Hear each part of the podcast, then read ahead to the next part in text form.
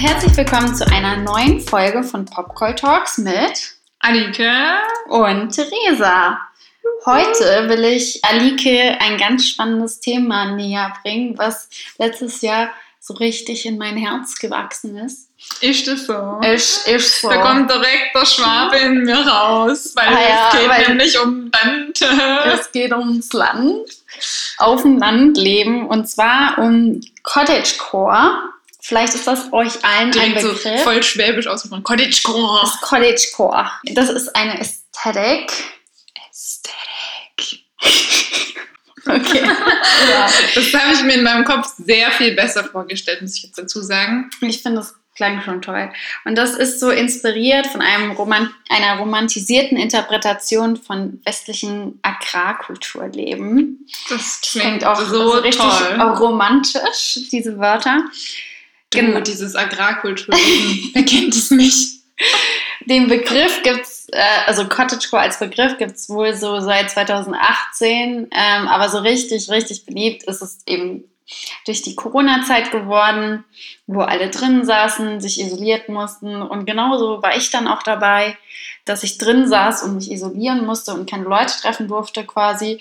Und in der Zeit finde ich sehr naheliegend, dass man sich wegwünscht in eine romantisierte Landkultur, wo du eh gar keine Wahl hast, als isoliert mitten im Wald in einem Häuschen zu leben, nur mit deinen geliebten Menschen um dich herum Und ein paar Kühen. ein paar Kühen und ein paar Hühnern und dann backst du Brot in deinem langen, wallenden weißen Kleid und ähm, pflückst Blumen im Garten. Mhm. Klingt doch toll. Ja, also wow. Wo, wo, wo kann man das buchen? ja. Tatsächlich steckt da natürlich wesentlich mehr hinter. Ähm, ursprünglich kam diese Szene, wie sie im Internet existiert, von Tumblr natürlich. Da hat es tatsächlich in der Zeit auch mega zugenommen, die Posts zu dem Thema, obwohl Tumblr jetzt ja nicht mehr so in ist. Und natürlich auf Insta und TikTok wurde es auch hoch und runter gelebt. Da hatte ich sogar eine eigene Seite dazu, ähm, wo ich euch nicht sage, wie sie heißt. Also nur die OGs wissen es. Nein, aber tatsächlich, ähm, damals habe ich das kennengelernt, so dass das vor allem so in der linksprogressiven ähm, Queer-Szene sehr be- beliebt ist, gerade bei vielleicht eben eher lesbischen Frauen oder generell in der Women-Loving-Women-Szene so. Also auch bisexuelle Leute haben sich da sehr viel interessiert. Mhm. Ich weiß nicht, vielleicht ist es dir dadurch auch so ein bisschen oder generell in diesem Mhm. Bereich bekannt gewesen. Ja, also mir ist das auf jeden Fall auch schon mal begegnet so. Ich weiß auch, dass wir uns damals, als du das irgendwie zum ersten Mal erzählt hast, haben wir uns kurz dann drüber unterhalten oder ja auch generell immer mal wieder so zwischendrin. Ich glaube, man ist auch im Internet gar nicht so richtig drum rumgekommen oder zumindest vielleicht ist mein Algorithmus auch einfach schon so krass auf diese Popkulturphänomene so und diese Aesthetics und diese Nischenkulturen getrimmt, dass das bei mir halt irgendwie gezwungenermaßen auch so, so angespült wurde. Aber ich hatte den Eindruck, dass es eine Zeit lang eine richtige Hochphase hatte. Also, dass es auch so, ich kann mich an irgendwelche Freundin.de Artikel über Cottagecore erinnern, wo ich so dachte so, Geil. hä? Also wenn das da bei Freundin.de angekommen ist, dann, äh, ja, Ist es dann, dann ist es im Mainstream. Was natürlich nichts darüber sagt, ähm, dass dieses Phänomen an und für sich total interessant ist nach wie vor. Also Klar, dass es Ja. Mainstream beliebt ist, kann es trotzdem interessant sein, meinst du? ja, oder nicht trotzdem, also so, das muss ich nicht ausschließen. Sowieso, Ja, ja. ja. Ähm, ja, und tatsächlich, ähm, damals habe ich schon von der Kritik gelesen, dass das halt zu romantisierend ist. Also das romantisiert eben einerseits harte physische und psychische Arbeit, die Leute auf dem Land halt machen müssen, in großen Betrieben, wo es eigentlich gar nicht so romantisch ist, wie sich das, das Instagirl ähm, aus der Stadt vorstellt. Ähm, und gleichzeitig ist es natürlich also ein Trend auch vor allem aus der USA und da hat das immer einen sehr kolonialistischen Touch, weil eben da ja vor allem dann so das Leben der Settler Mhm. nachempfunden wird. Mhm. Ähm, und dadurch wurde es eben auch schon so ein bisschen kritischer ähm, ähm, untersucht oder betrachtet von Mhm. Leuten. Aber was vor allem ich sehr interessant fand, also wie gesagt, es ist eher so die linksgrüne Bubble, die sich sowas eben erträumt hat als gewissen Eskapismus. Aber es gibt tatsächlich eine sehr gegensätzliche Bubble, die sich das auch erträumt. Und zwar sind das die Tradwives. also Traditional Wives, also Frauen, die eine eher traditionelle Vorstellung von ähm, Heim, Haus und Kind haben und wie sie mhm. darin als quasi Hausfrau funktionieren und sich dementsprechend quasi vorstellen, dass sie da eben ihren Mann bekochen und auf die Kinder aufpassen und eben Hausfrau sind. Mhm. Und lustigerweise ist meiner Meinung nach sind diese beiden Bubbles, die sich sehr für Cottagecore interessieren, sehr unterschiedlich. Sehr unterschiedliche Zielgruppe. Ähm, ja, ich habe zu Tradwives nur so ein bisschen was auf, Inst äh, auf Facebook gefunden. Da klangen die auch ein bisschen zweifelhaft, aber man, ich habe auch das Gefühl, generell ist die quasi linksgrüne Bubble mhm. ein bisschen größer, die sich mit dem Thema beschäftigt, was natürlich auch vielleicht daran liegt, dass Instagram und TikTok eher so von jungen Leuten bevölkert ist. Ja, vielleicht kriegen wir auch den Bogen hin, das haben wir ähm, äh, vorhin schon mal so kurz in der Vorbesprechung so überlegt gehabt, wie das vielleicht zusammenhängt, auch mit den Vorläufern von Cottagecore, weil wenn man natürlich ähm, zurückschaut, äh, gab es immer schon eine Romantisierung von Na Natur, Natürlichkeit, ähm, der Mensch, der zu den Ursprüngen zurückgeht. Ähm, da gibt es immer wieder im Laufe der Geschichte so sag ich mal, so Spikes, äh, wo das dann so hochgeht und wo man so merkt, oh, jetzt scheint das Bedürfnis der Menschen gerade besonders groß gewesen zu sein. Ähm, Klar. Und genau, vielleicht magst du da ja nochmal so ein bisschen die Vorläufer so ein bisschen äh, anreißen. Also die, die OGs von ähm, Cottagecore waren natürlich eigentlich die Griechen, die haben ja alles coole erfunden. Die OGs von allem. Die OGs von allem.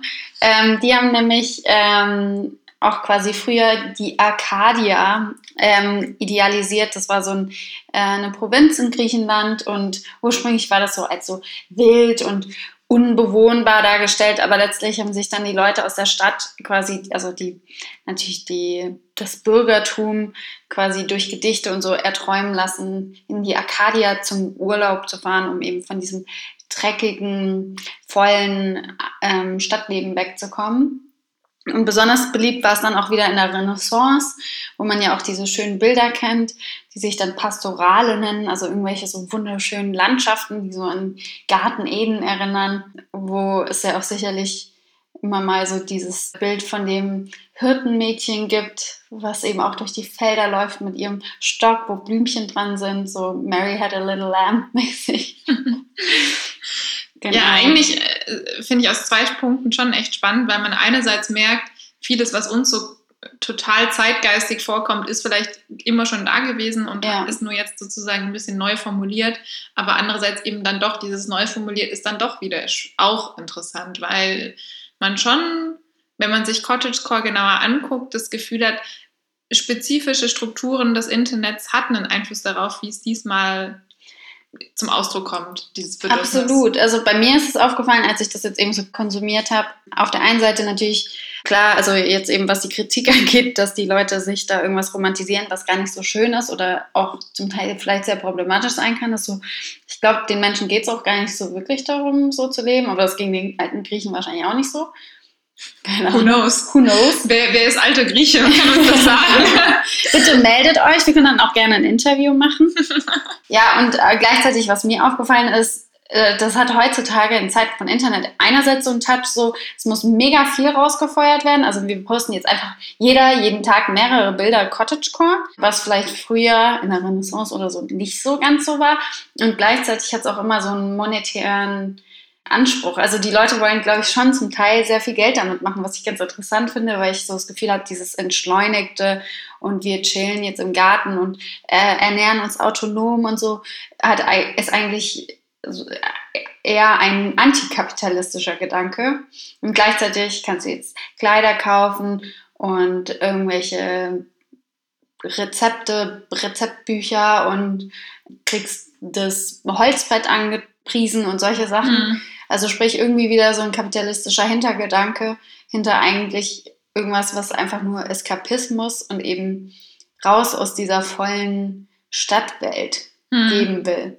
Hm.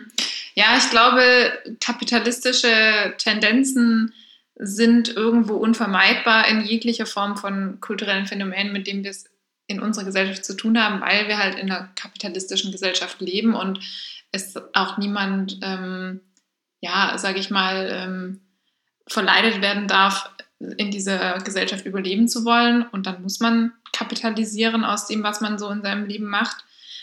Aber irgendwo ist es trotzdem auch, ja, ich, ich sehe das wie du. Ich habe auch den Eindruck, dass eigentlich so kulturelle Phänomene, die so Weltflucht als Grundlage haben oder die so eine Romantisierung eben von so ähm, Landleben zugrunde legen, dass es eigentlich was sein könnte, was sich dadurch begründet, dass man sagt, nein, ich möchte mal nicht produktiv sein, ich möchte mal nicht ähm, mein, mein Ich und mein, mein Leben ausbeuten für irgendeinen Arbeitgeber. Und ich habe auch den Eindruck, dass es durchaus Leute in dieser Szene, in, diesem, in dieser Nische gibt, die das auch so verstehen, die wahrscheinlich dann aber eher eben zu dieser linken Richtung gehören, die du jetzt angerissen mhm. hast. Und diese rechte Richtung, ja, also vielleicht auch eine Weltflucht. Ich meine, es gab ja auch zu anderen Zeiten, in ganz anderen Kontexten Phänomene, wo ganze Teile der Gesellschaft sich in, in Haus und Heim geflüchtet haben. Gerade in Deutschland kennt man das ja aus der Nachkriegszeit, wo es viel so ums Heim und um das Private ging oder in der Biedermeierzeit, wo es auch viel um dieses, man ist so für sich und in seinem Haus und ja, macht halt da sich so seine schöne Welt.